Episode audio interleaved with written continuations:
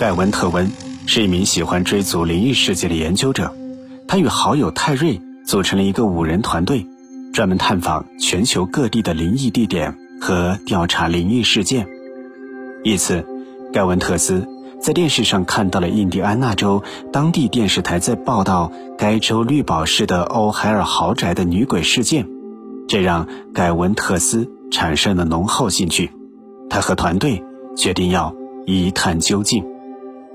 的确，根据位于美国印第安纳州绿宝石的欧海尔豪宅主人讲述，他和女友经常碰到一些灵异事件，认为里面一定有鬼魂在作乱，但是又不知道鬼魂有何来历，想要请人帮忙调查这件事情。这个事件在当时有着一定的影响力，在社会上也产生了比较强烈的讨论。一派认为此事真实性有待考验，另一派认为欧海尔豪宅的确存在着恐怖的厉鬼。最终，盖文特斯团队成为了欧海尔豪宅主人的调查代理人。他和团队一起展开了对豪宅女鬼的调查。而当他们进入房间内拍摄的时候，却拍到了让人震惊的画面，也最终致使这栋豪宅被夷为平地。奥秘全接触之未解之谜，关于美国都市传说，今天的节目就要和你一起来分享欧海尔豪宅的女鬼事件。为了调查此次事件，盖文特斯与泰瑞共五人将摄影器材搬入了欧海尔豪宅，准备找出鬼魂存在的证据。然而，他们不知道的是，接下来。他们将会面临各种恐怖与恐惧。豪宅主人告诉盖文特斯，他在跟女友睡觉的时候，常会感觉有人会在半夜爬上床，躺在他跟女友中间。虽然他们两人被吓醒好几次，但却不敢回头看。在忍受了几个晚上之后，他们放弃了睡在主卧房内，改睡在客厅的沙发上。然而情况更为恐怖。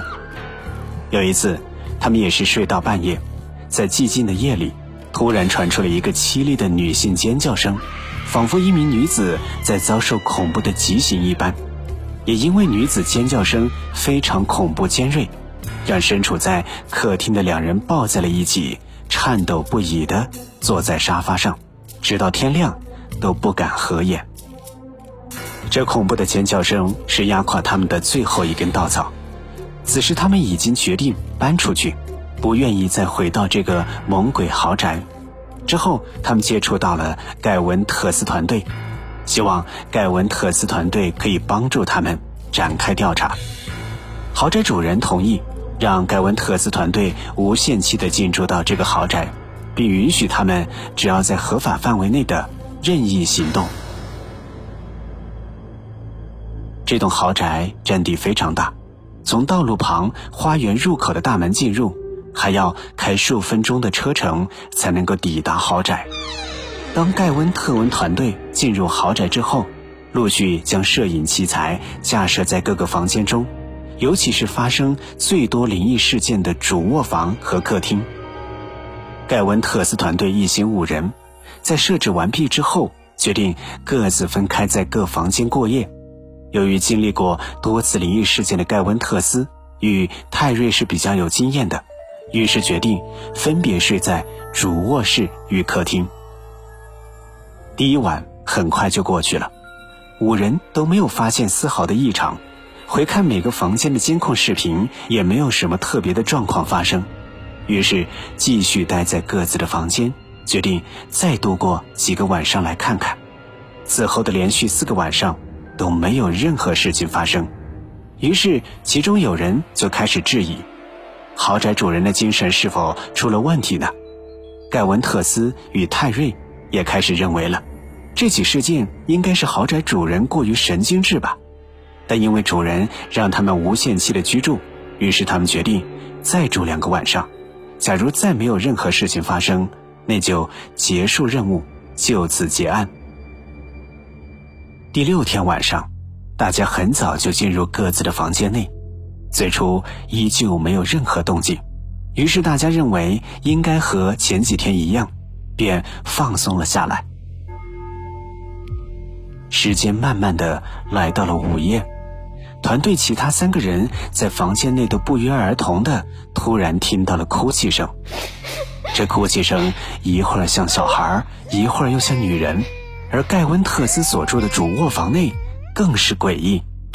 盖文特斯躺在床上正要睡着的时候，却突然感觉有人一直站在床边看着他。但当他睁开眼睛的时候，却什么都没有。而泰瑞所在的客厅，总能够听到有小孩跑来跑去的声音。泰瑞坐起来环顾四周，没有看到任何移动的物体，但依旧还是能够听到小孩子的吵闹声。由于五人在午夜时分同时遭遇了灵异事件，团队另外三人受不了这恐怖状况的延续，一起跑出了房间，来到客厅和泰瑞待在了一起。除了盖温特斯之外，然而当四个人一起汇集到客厅的时候，突然传来一阵女性凄厉的尖叫声，团队其他三个人吓得紧闭双眼，紧紧抱在了一起，瑟瑟发抖。就连见过大场面的泰瑞，汗毛也不禁地竖了起来，紧盯着房间的周围。此时的盖温特斯还依旧躺在床上，他想要一探究竟，到底是什么情况。他一直能够感觉到有一种物体在注视着他，只是他完全看不到。但那种压迫感使他感觉非常不舒服，甚至有些呼吸吃力。就在他大大的深呼吸的时候，突然间，主卧房的摄像机架倒了下来。为了记录房间发生的情况，盖文特斯立刻起床，将摄影机架扶了起来。可是，当他回到床边的时候，摄影机架又倒了下来，一连来回数次。于是，盖温特斯干脆带着摄影机来到客厅找泰瑞。当他来到客厅，见到挤在一起的四个人的时候，盖温特斯的心里也越来越慌张，因为这些人都是有经验的工作人员，曾经在其他地方调查过灵异事件。如果不是太过恐怖的话，这些人是不会显得这么害怕的。然而，调查仍需要继续。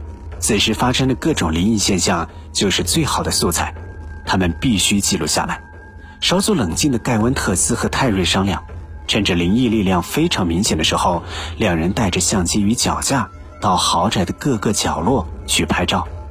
盖文特斯与泰瑞一起走到了豪宅的各个阴暗处，包括地窖等等。虽然一路隐约听到了一些男性、女性甚至小孩的尖叫声，但两人仍坚持拿着相机和脚架到处拍照。最后，他们来到了压迫感最大的豪宅主卧室。当进入房间的那一刻，两人的身体都感到非常的不适。盖温特斯感到非常头痛，泰瑞则是肚子像被某些物体一直捶打般，非常的疼痛。以往的经验来说，这间主卧室大概就是能量场最强的地方。于是两人忍着身体的疼痛，架好相机与脚架，进行逐一拍照。过了大概十分钟。待到两人身体实在承受不住了，便匆匆退回客厅，与其他工作人员商量，今晚先撤出豪宅，等白天再回来取摄影器材。其他三人听到这个建议之后，频频点头同意。于是他们匆匆的离开了豪宅。